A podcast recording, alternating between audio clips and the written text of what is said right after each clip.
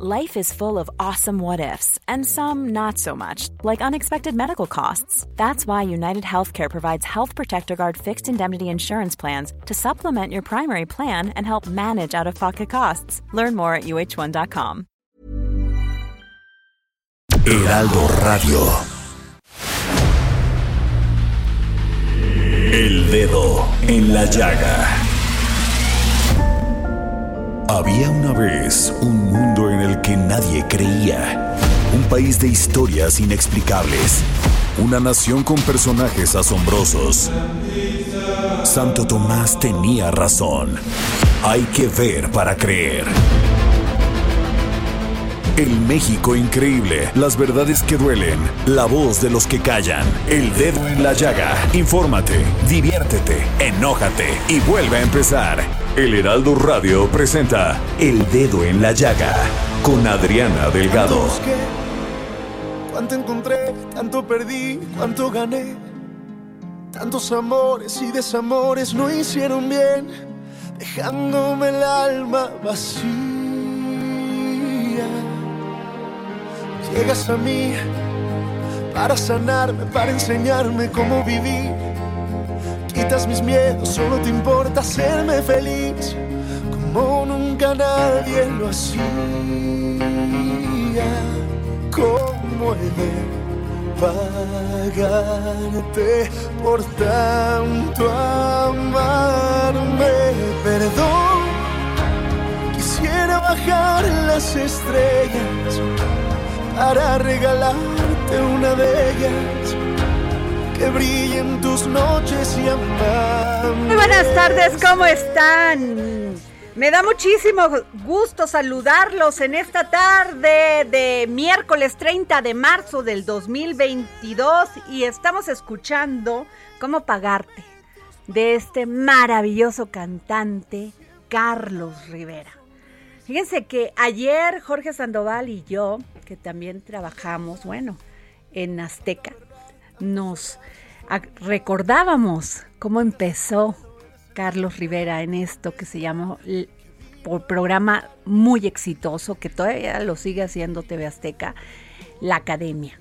Y desde que la primera vez que participó se le veía que traía todas las ganas, la actitud, además de ser un joven, era ya es un hombre ya más adulto, pero era un joven sumamente profesional y con una gran actitud por la vida, por lograr el éxito.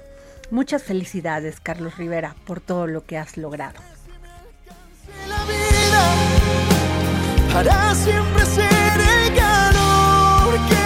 Y bueno, fíjense, ahí les va.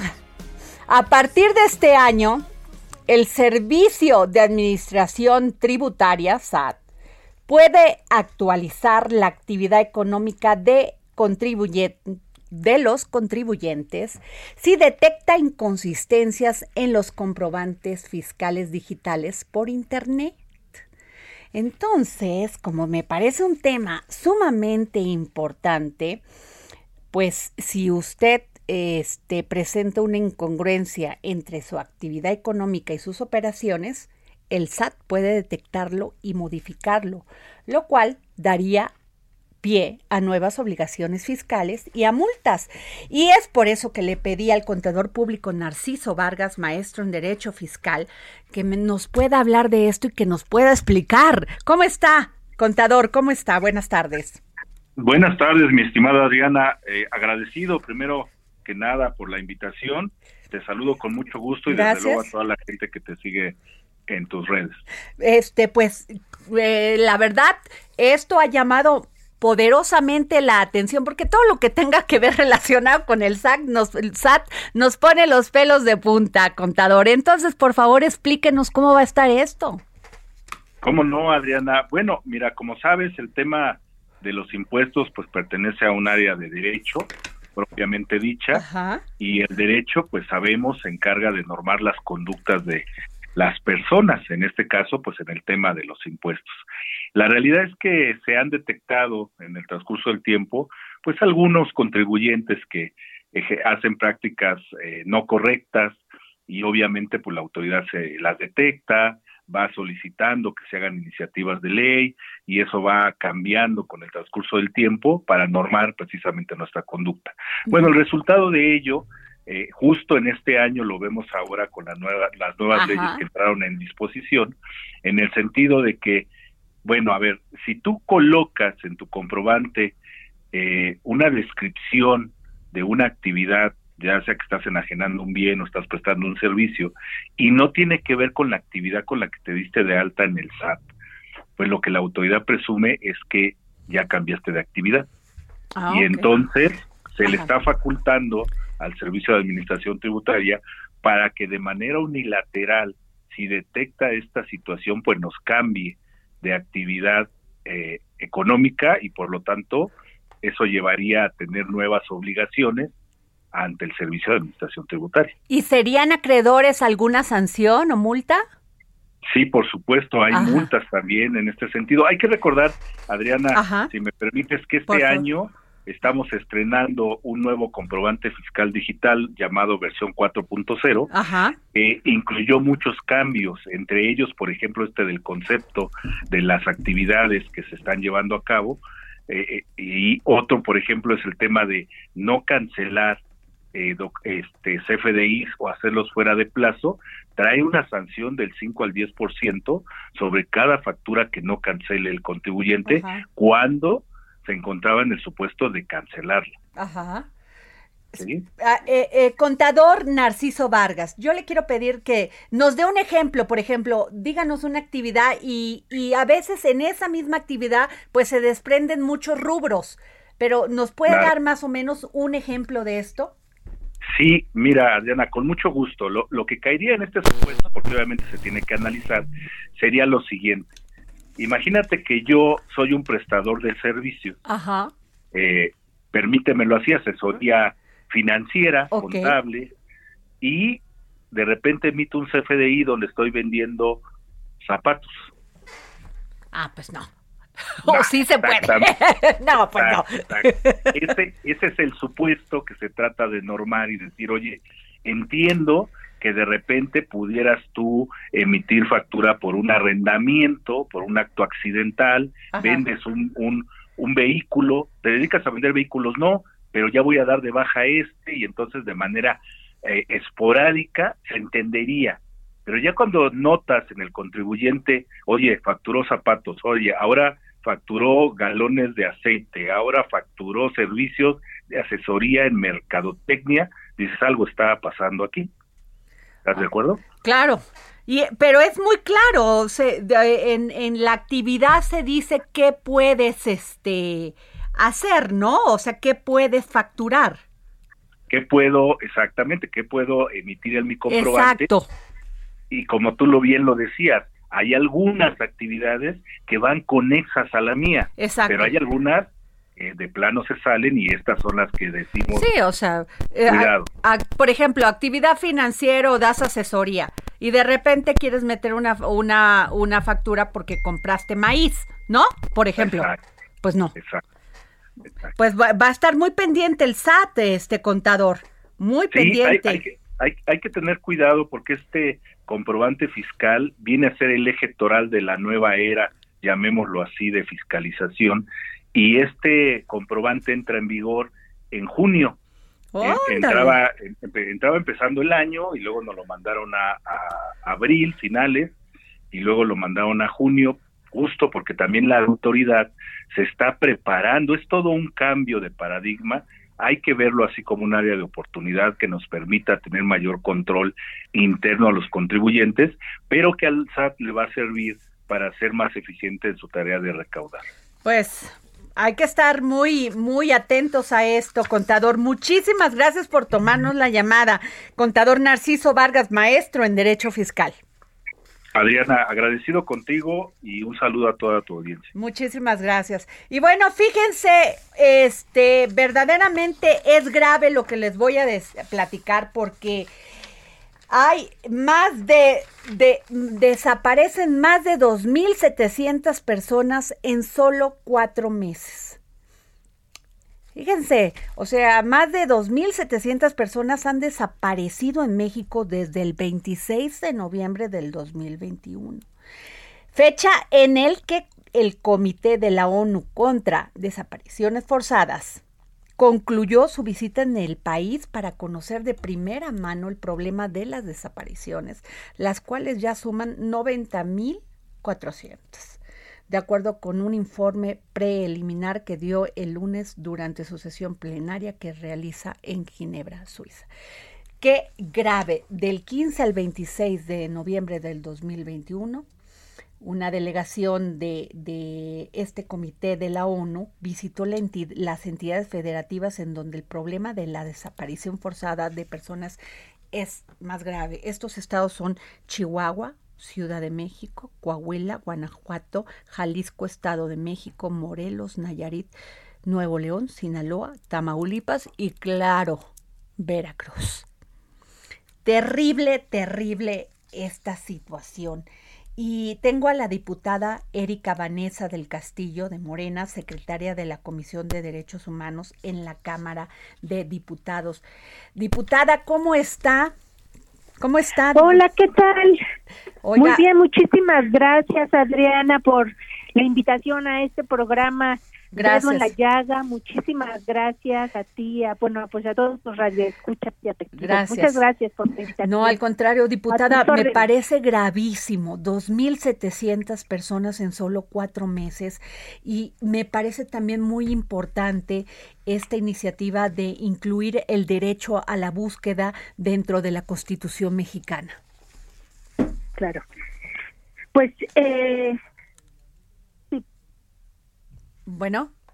Sí, sí, sí, por favor. Sí. Bueno, sí, de hecho, pues eh, estamos en esta eh, proponiendo esta iniciativa que es una reforma y una más bien es una adición eh, de tres párrafos al artículo 17 de la Constitución Política de México, como bien mencionas, pues el tema de los desaparecidos de las personas desaparecidas es un tema terrible que a partir de diciembre del 2018 el Estado mexicano reconoce esta gran problemática y que la verdad eh, nos compete a todas y todos, ¿no? Actualmente, con cifras oficiales, son eh, 242 mil personas, eh, de las cuales hay desaparecidos, no localizadas y localizadas. De las que se lograron localizar son 143.598 personas que representan el 59.34% de estos 242.000.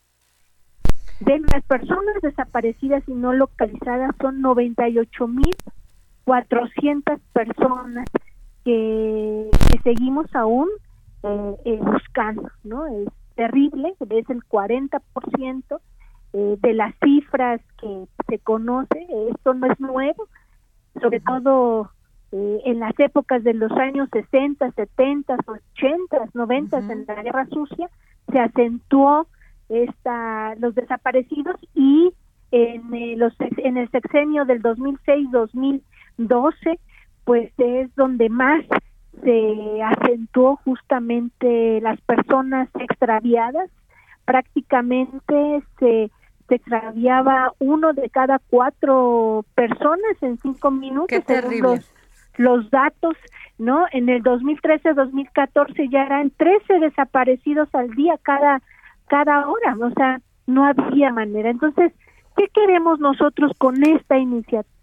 Lo que buscamos es que esté en la Constitución el derecho a ser buscado, ¿no? Eso es lo más importante. ¿Y quiénes son los que las autoridades competentes, de principio el Estado mexicano, tiene que ser responsable, responsabilizarse eh, con toda esta con este con este derecho por supuesto tiene que ser también eh, los tres los tres poderes obviamente el ejecutivo el, el, judicial y el legislativo y todos los todo lo que tenga que ver con con el gobierno para garantizar el derecho a ser buscado. Y en independientemente, independientemente de la situación, de nosotros buscamos en principio, ¿no? Que haya un eje fundamental que la búsqueda sea en vida. O sea, nosotros estamos buscando, buscamos que sea una persona en vida.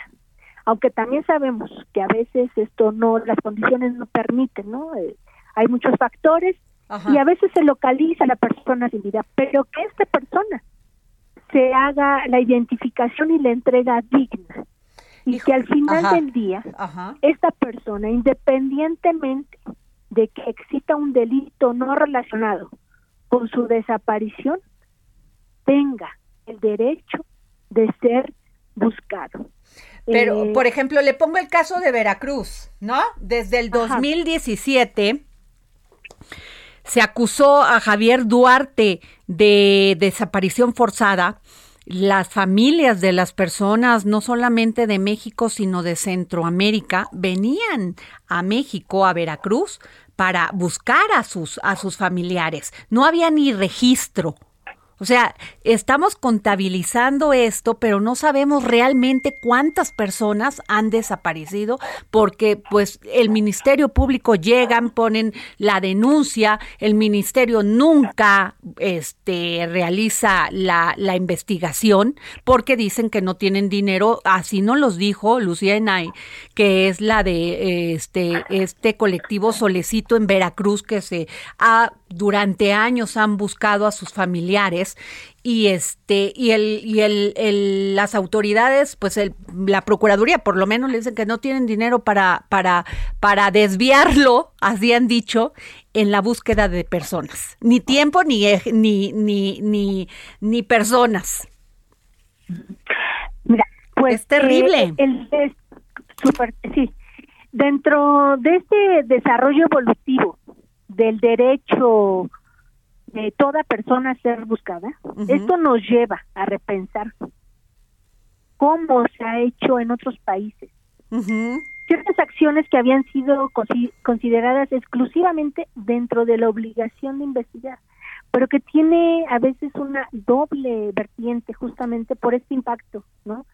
Eh, eh, porque a veces decimos, ok, yo estoy buscando, está el familiar, penando, va otro, va... Bueno, a veces hasta los mismos familiares eh, fallecen, ¿no? Pero fíjese, nada más, diputada, Perdón, este, es que este problema sí es grave, porque aquí, o sea, nos dice usted 200 mil, o aquí tengo yo la información de 90 mil. Fíjese nada más, vamos más muertos que la, que la guerra de Rusia-Ucrania, más muertos que los que la tuvo la guerra de Yemen. O sea, México es un, es un país con un gran problema de delincuencia, de impunidad en estas investigaciones de las personas por la, los migrantes se han quejado. Sí, justamente por eso, por eso es que tenemos que eh, hacer esta adición al artículo 17 para que el Estado sea el garante de principio, que no existan personas desaparecidas. Segundo, si lo hay, que tengan ese derecho las familias de que su eh, la persona que están buscando sea buscada por el Estado. O sea, miramos, o sea, lo que eh, lo que mencionas eh, de estas cifras son son realmente catastróficas, son de mucha eh, una situación terrible, pues, o sea, no hay palabras. Bueno. Y más para un familiar que tiene que estar claro. día, noche y además con la incertidumbre. ¿Dónde está mi hija? ¿Dónde está mi padre? ¿Dónde, eh, el que sea. O sea, imagínense con la incertidumbre. Este... Y entonces todavía eso, penar. Qué horror. Eh, donde toco la puerta no me dan eh, garantías, ¿no? Si me lo van a buscar o no. Por eso es que es necesario justamente esta reforma, este artículo, esta visión de estos tres párrafos que nosotros estamos proponiendo eh, y que además eh, también quiero pues desde aquí agradecer, ¿verdad? Eh, que hemos venido trabajando también con, con Diputada, antes de que se me acabe el tiempo, le quiero hacer otra pregunta. Este, a través de la, la Comisión Nacional de Derechos Humanos eh, señaló haber acreditado la detención arbitraria, imputación indebida de hechos y vulneración al debido proceso y a la debida diligencia de José Manuel del Río Virgen. Y el gobernador Cuitlagua García, pues dice que no, que no es cierto y que el, este, fíjese nada más, asumiendo también algo que tiene que decir la Procuraduría y los jueces. Y este, y dice que no, que no es cierto lo que dice la Comisión Nacional de Derechos Humanos. ¿Usted qué piensa de esto? Bueno, pues al final del día me parece que ese tema, ¿no? Tanto las fiscalías tienen que hacer su propia investigación, la Comisión de Derechos Humanos del Estado también tendrá que hacer su propia No, pero la Comisión Nacional ya lo acreditó. Claro, pero ahí es donde tenemos que estar, eh, se tiene que mirar cómo va ese seguimiento de, de las investigaciones. Y como lo ha dicho nuestro presidente Andrés Manuel López Obrador, ¿no? se tiene que llegar hasta donde tope. Pero la comisión se supone que es una comisión nacional de derechos humanos seria y, y, y después de esto o el juzgado, un juzgado negó el amparo José Manuel del Río Virgen, pero me parece muy, muy este, muy grave la, el posicionamiento del gobernador Cuitlago García. ¿No piensa usted esto? Claro. Bueno, pues yo creo que tenemos que seguir eh, luchando justamente para que el gobierno, el Estado mexicano, junto con todos los eh, eh, niveles de gobierno, tienen que garantizar, o sea, se debe de garantizar el derecho a ser buscado, eh, Pero ya lo tienen en la cárcel desde hace cuatro meses sin que acrediten que tuvo que ver algo en ese asesinato que se le acredita. Y la comisión lo está diciendo, o sea, la verdad, eh, la Comisión Nacional de Derechos Humanos, o sea, acreditó las irregularidades como la detención arbitraria. O sea, me parece gravísimo. Claro pues yo creo que tendríamos que revisarse bien el caso, mirarlo, ¿no?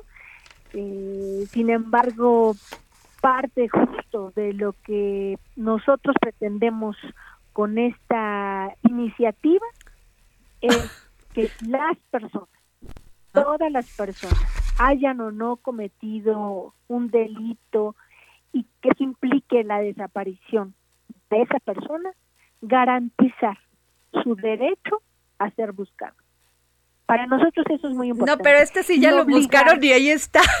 Pero bueno, ok, entiendo. Obligarlos, o sea, y obligarlos, y obligar al, al Estado mexicano a, que asuma, a, que asuma la responsabilidad que tenga, ¿no? Eso es, eso es me parece que, que muy importante ok, este, pues muchas gracias, diputada. Ah, dígame, dígame. gracias a usted. No, muchísimas gracias, Adriana. Eh, muchas gracias. A tu programa y a todos. Muchas gracias, este, diputada. Radio Escuchas. Muchísimas gracias. Jorge Sandoval, pues me parece terrible, me parece terrible porque este, la Comisión Nacional de Derechos Humanos está acreditando irregularidades en la detención de José Manuel del Río Virgen. Y el gobernador Cuitláhuac García, asumiendo la posición de, de fiscal, de, de jefe del, del gobierno, de ¿qué? De todo asume la posición de todo porque se supone que ya las fiscalías son autónomas no, y que no dependen de los a ver y un y un juzgado dice no. O sea sigo montado en este eh, en, su macho. Bueno no damos un corte me parece increíble que suceda esto en este país. Tanto encontré tanto perdí cuánto gané. Tantos amores y desamores no hicieron bien, dejándome el alma vacía. A Adriana Delgado en su cuenta de Twitter arroba Adri Delgado Ruiz. Además, te invitamos a enviar tus opiniones y comentarios en texto o por mensaje de audio a través de WhatsApp al 55 2544 3334. Y si quieres escuchar El Dedo en la Llaga de El Heraldo Radio, en cualquier momento y donde quiera que te encuentres, descarga el podcast disponible en Spotify y iTunes. Heraldo Hi, I'm Daniel, founder of Pretty Litter. Did you know cats tend to hide symptoms of sickness and pain? I learned this the hard way after losing my cat, Gingy. So I created Pretty Litter, a health monitoring litter that helps detect early signs of illness by changing colors, saving you money and potentially your cat's life. Pretty Litter is veterinarian developed, and it's the easiest way to keep tabs on your fur baby's health right at home. Go to prettylitter.com and use code ACAST for 20% off your first order and a free cat toy. Terms and conditions apply. See site for details.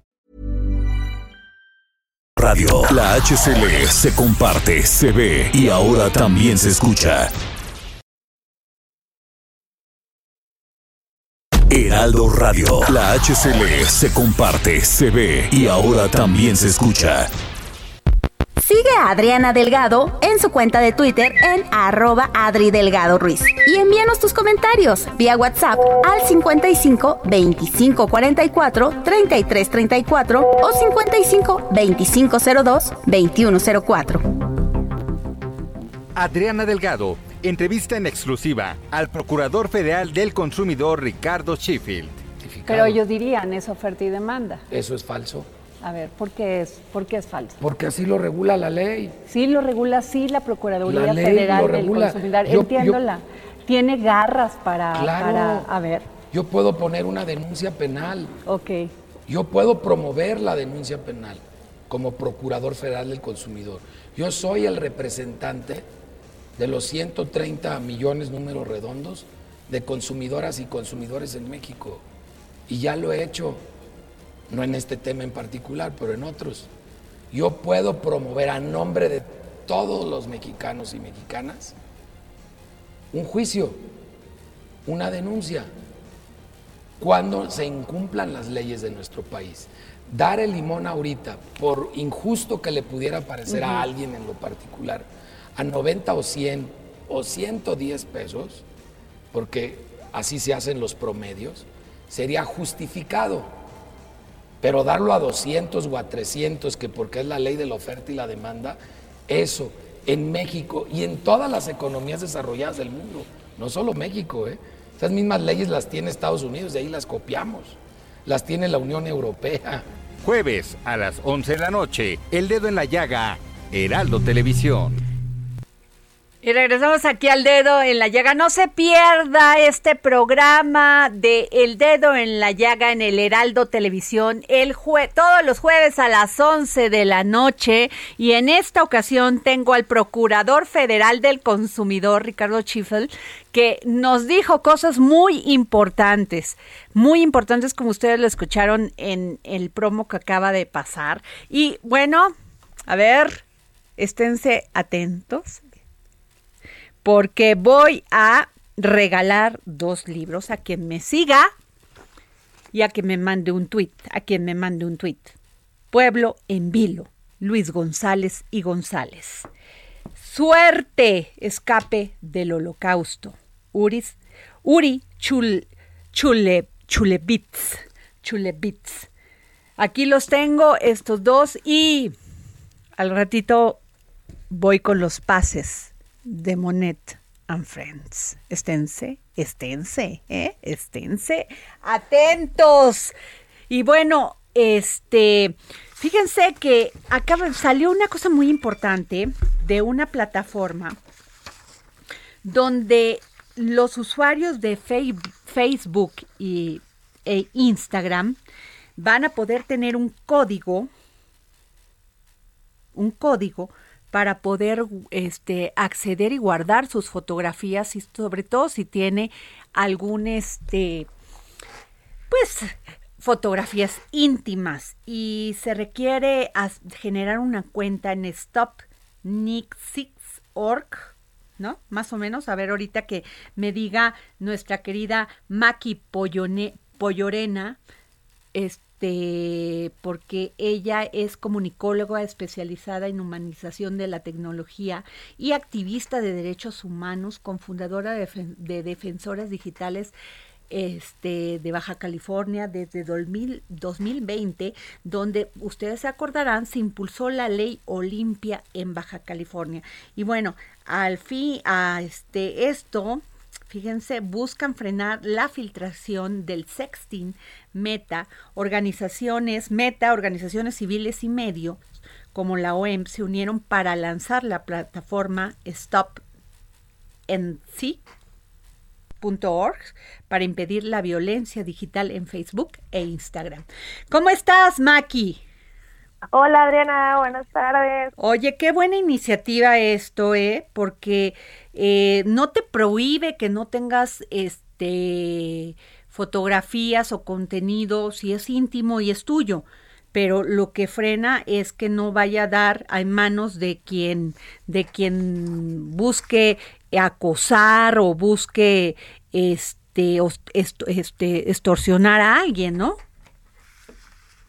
Justo sí, eh, esta herramienta nace con la intención eh, de prevenir para que las personas tengan acceso a tener control de sus fotografías, control de lo que pueda pasar con ellas en Facebook e Instagram, que es en una de las plataformas donde se da más este problema. La realidad es que hay otras como Telegram y OnlyFans donde se vuelve un poco más complejo, pero pues estamos muy contentos desde Defensoras Digitales Baja California el estar uniéndonos con más de 50 organizaciones globales y con Meta para eh, crear una Internet segura. Claro. A ver, esta esto que están haciendo de agruparse es se llama Meta. Meta es la... a ver, quiero que me expliques más. Ajá. Meta es la empresa de Facebook, Ajá. Eh, hicieron unas nuevas cambios sí, claro. que se llama Meta, ¿no? Ah, y justo eh, esta alianza, por así decirlo, de organizaciones que estamos eh, trabajando para prevenir y erradicar la violencia digital hacia las mujeres, eh, es con una ONG que se llama Stop NCII. Ah, eh, y aquí nace con un programa piloto que justo era liderado por Facebook, antes Facebook, ahora Meta, y una organización que se llamaba Luchadoras y ahora se abre a más de 11 países para que no nada más se quede aquí en México, sino que más mujeres, porque este problema no es nada más aquí. Ah, ok, ok, ok, ok, ya. Puedan tener acceso a prevenir y controlar la narrativa de dónde termina, ¿no? Sí. Su contenido. O sea, básicamente no se trata de acabar con el sexting, sino tener una herramienta preventiva para evitar la extorsión. Dado, fíjate, como ahora las nuevas generaciones tienen un nuevo concepto de privacidad. Exacto.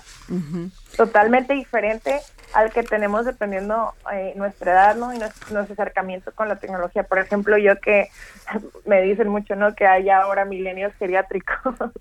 Y, que tenemos este acercamiento con eh, cuando todo era más análogo y, el nacimiento del Internet y ahora estar súper conectados todo el tiempo. Pues nuestro concepto de privacidad es diferente a una persona que nació con tablets y wifi y streaming claro. parte de su realidad y más ahora, ¿no? Que después de dos años de pandemia, pues existimos muchísimo en lo virtual, ¿no? Entonces, este, esta alianza nace para crear espacios digitales que estén libres de violencia para las mujeres, ¿no? En toda su diversidad y que, pues, la violencia digital no es nuevo, es, la, es una misma violencia de género que hemos vivido siempre, solo buscó un nuevo medio donde reproducirse, ¿no? Y es alarmante que eh, hay un 91% de alza en la violencia eh, de género en Latinoamérica, ¿no? Entonces, muchos de estos casos empiezan por lo digital. Entonces, estamos tratando de crear herramientas para prevenir y que no se piense que la única prevención es la autocensura, ¿no? Que, muchas veces se dice que se tiene que dejar de hacer sexting. No, yo creo que el sexting debe de ser una decisión personal, quien quiera hacerlo, quien no quiera hacerlo, eso no es lo que se está criminalizando cuando hablamos de la ley Olimpia, ¿no? Lo que se criminaliza es compartir las imágenes sin consentimiento. Sin consentimiento de alguien, claro. Ah, ya te entendí, porque este, como todavía no estamos, fíjate que tú que eres millennial, pero yo no, entonces ya todavía no estoy muy familiarizada con el tema de meta, porque para mí es el Facebook. Claro, claro, sí. Justo hicieron como una reestructuración ahí, eh, porque ya ves que Facebook... Pues, Pero no se vale, mi Maki, ¿cómo? Primero nos hacen que nos metamos en todo el Facebook y luego ya cámbianle meta. Pues sí. Sí, no, entonces pusieron como meta al, al, nombre por esta nueva creación del ah, metaverso, claro, que es claro. ahora existir como totalmente en lo digital. Y que fíjate, e incluso en ese espacio ya ha habido agresiones virtuales entre usuarios. O sea, es lo lamentable, ¿no? Que pareciera que se busca nada más un espacio donde poder seguir premiando estas violencias, ¿no? Entonces, por eso hay que hacer mucha educación sexual, hablar con más apertura. Claro, y, estoy de y tener herramientas para las juventudes. Y para los niños, porque hay muchísimo este fotografía de niños que las las usan para, bueno, pues ya hemos hablado de pornografía sí, infantil, no, y, terrible. Y tenemos que, que, que, situarnos, ¿no? Que vivimos en un país con un problema de trata, con un problema de, de, mucha violencia de género eh, a las niñas, a las juventudes y a las mujeres. Eh, digo, la ley Olimpia es para mayores de edad, ¿no? O sea, aplica de 18 en adelante porque cuando estás hablando de compartir imágenes eh, de contenido sexual de menores, pues entra en pornografía y explotación, o que tiene una pena más alta y es diferente, ¿no? Este programa eh, con Stop NCII es para mayores de edad, ¿no? Eh, porque tienen un tratamiento diferente, pero incluso si ustedes se llegan a encontrar con contenido que no debería estar en Facebook o en Instagram, ustedes pueden darle clic en donde están los tres puntitos en la esquina y ahí viene la opción de reportar y vienen varias opciones y dentro de ellas viene la opción de denunciar por contenido que no debería estar ahí, ¿no? Entonces, esto, nosotros como usuarios tenemos que ser más proactivos y, y denunciar todo lo que veamos, porque de esta manera el algoritmo va a ir siendo más inteligente y va a ir detectando lo que no debe estar ahí y lo va a ir bajando también. Claro, pues este gran gran iniciativa, mi querida Maki Pollonera, Pollorena. Está bien, está bien, ¿verdad? Lo estoy pronunciando sí, bien. Sí, Pollorena. Este, comunicóloga especializada en humanización de la tecnología y activista de derechos humanos. Gracias, Maki. Muchísimas gracias, Adriana. Que tengan muy gracias. Bueno, pues a ver, tenemos una muy buena noticia porque ustedes se acordarán que el año pasado muchos estudiantes, más de dos mil, se quedaron sin sin beca para cursar posgrados.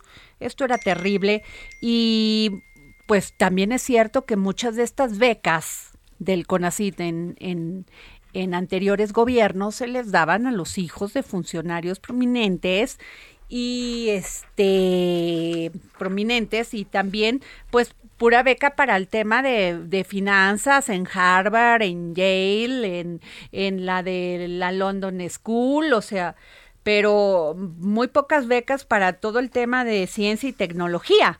Y tengo en la línea a la doctora María Elena Álvarez Builla, directora general del Consejo Nacional de Ciencia y Tecnología. ¿Cómo está, Conacit? ¿Cómo está, doctora? ¿Qué tal? Muchas, muchas gracias por, por esta oportunidad de hablar con tu auditorio. No, al contrario. Con mucho, mucho gusto. Pues eso sí es cierto, lo que acabo de decir, es si muchas de esas este, becas eran dadas a muchos, este, a hijos o a amigos y se dejaba a un lado a otros estudiantes que no tenían esas palancas, por decirlo, por decirlo así.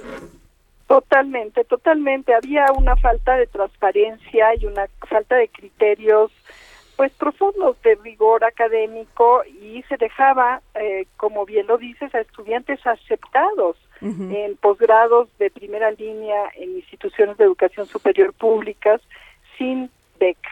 Detectamos exactamente más de 2.000 estudiantes en matemáticas, biología, química, también filosofía, varias áreas de las humanidades, incluyendo todas las creativas que estaban totalmente relegadas del llamado Programa Nacional de Posgrados de Calidad, que aún habiendo sido aceptados en las mejores universidades públicas del país, quedaban sin beca, porque también había un mecanismo de intermediarismo en el que los coordinadores y algunos grupos dentro de las entidades eran los que decidían, eh, aún dentro de una matrícula de un posgrado, eh, a qué estudiantes aceptados dentro de sus propias universidades les daban las becas que repartía el CONACIT. Entonces era una suerte como de repartición de pequeñas bolsas de becas. Claro.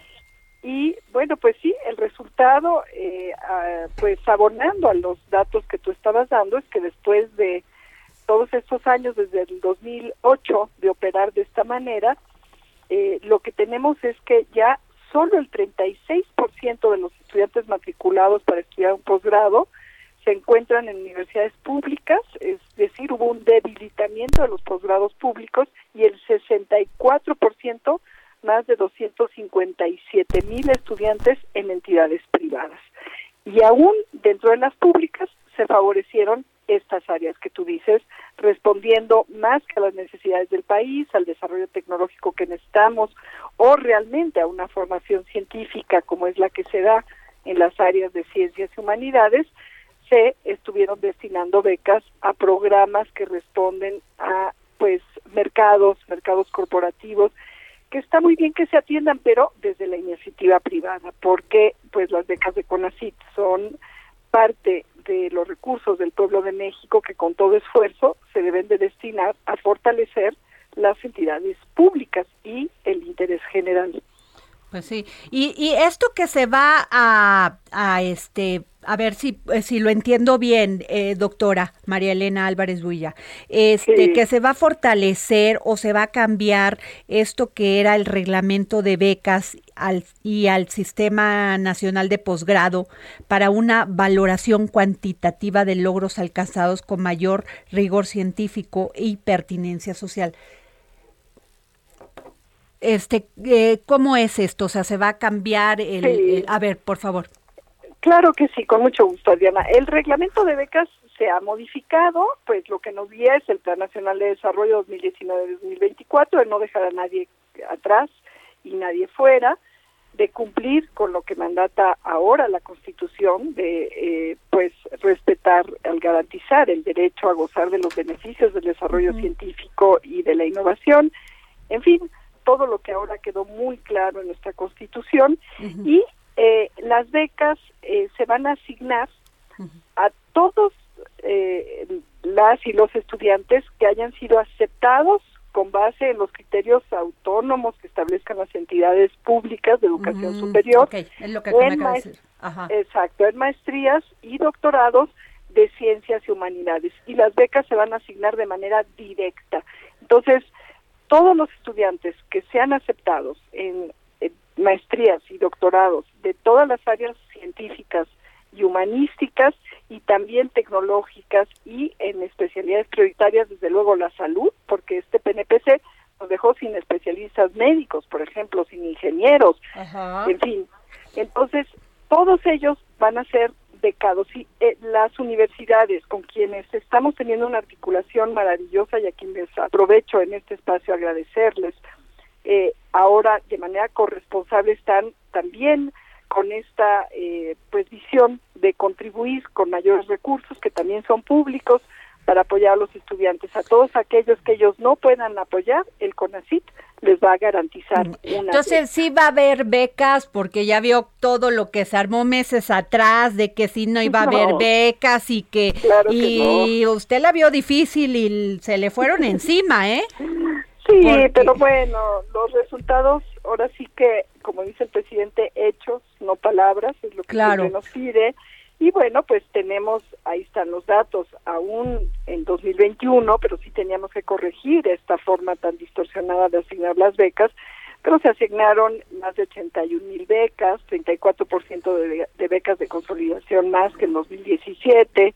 En fin, también ha aumentado el número de apoyos al Sistema Nacional de Investigadores, pues ahí están los datos para que el auditorio los cheque y ahora además las becas se van a ir a apuntalar realmente pues lo que están buscando todas las fuentes de empleo, estudiantes que estén bien formados a nivel científico, a nivel humanístico, a nivel tecnológico y en especialidades que nos hacen falta en el país, porque también este eh, el, el, el, el, PNPC, el Programa Nacional de Posgrados de Calidad, que ya está extinto, ahora tenemos este Sistema Nacional de Posgrados, este promovió un espejismo de oportunidades laborales y esto quiere decir que, por ejemplo, en 2021, que todavía no habíamos podido cambiar el reglamento, el 61% de las becas se fueron a áreas saturadas, generando brechas de desempleo y tenemos alrededor de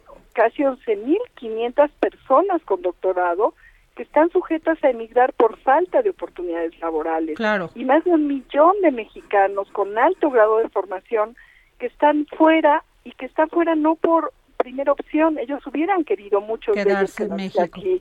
Y es que pues las entidades más exigentes buscan a posgraduados formados con una verdadera base científica, rigurosa, humanística y también una visión crítica, no estos posgrados simulados este de pues respuesta rápida a mercados, a mercados de generación de, oportunidades para unas cuantas empresas que está muy bien que se ofrezcan en el sector privado, pero desde nuestro país, en las entidades de educación superior públicas, tenemos que garantizar beca a todas y todos aquellos que quieran formarse a nivel de maestría y de doctorado en ciencias humanidades o en especialidades importantes para el país.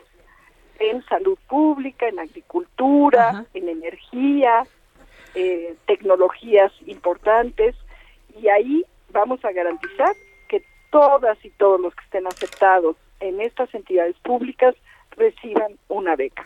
Con esta alianza con las universidades, algunos serán becados por estas instituciones y todos los que no puedan becar las instituciones de educación superior públicas los va a becar las va a becar el CONACYT. Pues muchas gracias, doctora María Elena Álvarez Builla, directora general del Consejo Nacional de Ciencia y Tecnología CONACYT. Muchas gracias por esta entrevista. Muchísimas gracias, muchas gracias. Saludos.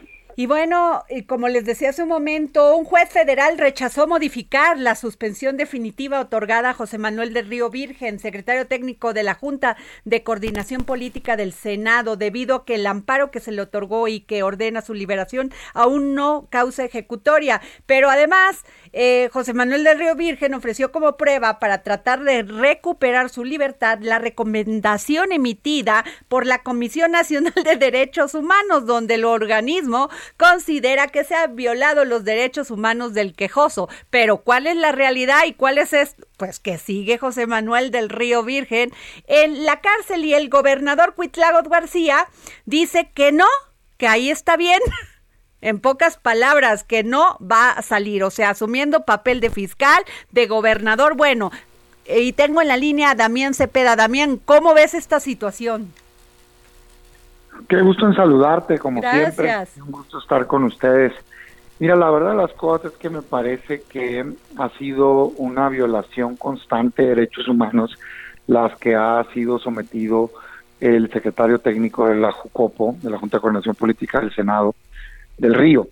Eh, me parece que más allá de la si pertenece un partido a otro, si estás de acuerdo o no en términos políticos, pues un ser humano tiene que ser garantizado en sus derechos humanos.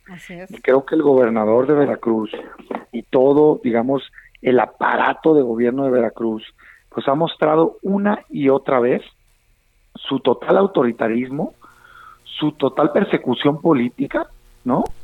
Y el uso de la justicia para sus fines particulares y políticos. La verdad las cosas es que es de terror lo que pasa en Veracruz, además de toda la violencia, inseguridad y demás, sí es un gobierno que muestra lo peor de los gobiernos de México. Híjole, Damián, estamos ante el uso faccioso de la justicia. Completamente, y ahora la Comisión Nacional de Derechos Humanos pues ya emite su recomendación habiendo acreditado desde la detención arbitraria hasta violaciones de derechos humanos tanto de él como de personas que viajaban con él. Entonces yo creo que evidentemente a todas luces hay un abuso de autoridad. es una persecución la que se dio, por favor, porque dijo tal persona Es un tema absurdo. No lo han acreditado. Claro, tener a la cárcel a alguien, violarle sus derechos así, e-, ese es el tipo de cosas que se había prometido que se iban a acabar en México. Y sin embargo yo veo hoy festejando. Oye, y además es, el, es otro caso como el de Alejandra Cuevas. No, es que, mira, a ver, uno de los principales cambios que merece este país es el cambio del sistema de justicia. Pero en serio, pues, necesitamos fiscalías autónomas, necesitamos respeto a derechos humanos, necesitamos que se acaben las persecuciones políticas. Entonces, sí dice uno, oye, pues, ¿en dónde estamos? O sea, ¿en dónde estamos que se puede tener a la cárcel a una persona en este caso porque alguien dijo no sé qué? E igual aplican todos los casos. Pero sí, sí decirte que creo, yo me preocupa mucho He dicho en otras ocasiones que para mí el Estado que amerita valorar la desaparición de poderes es Veracruz, ¿eh? porque yo sí veo un actuar sistemático de persecuciones, de violaciones de derechos humanos de parte del gobierno y también un acompañamiento de los otros poderes. Pues muchas gracias, Damián Cepeda. Nos viene la guillotina, pero muchísimas gracias por tomarnos la llamada como siempre. Gracias. Contra eso no hay poder. bueno, pues muchas gracias. Nos vemos mañana aquí para seguir poniendo el dedo en la llaga. Llegas a mí para sanarme, para enseñarme cómo vivir. Quitas mis miedos, solo te importa hacerme feliz. El Heraldo Radio presentó El Dedo en la Llaga con Adriana Delgado. Heraldo Radio 98.5 FM, una estación de Heraldo Media Group, transmitiendo desde Avenida Insurgente Sur 1271, Torre Carrachi, con 100.000 watts de potencia radiada. Planning for your next trip? Elevate your travel style with Quince. Quince has all the jet-setting essentials you'll want for your next getaway, like European linen, premium luggage options, buttery soft Italian leather bags, and so much more and is all priced at 50 to 80% less than similar brands. Plus, Quince only works with factories that use safe and ethical manufacturing practices. Pack your bags with high-quality essentials you'll be wearing for vacations to come with Quince. Go to quince.com/pack for free shipping and 365-day returns.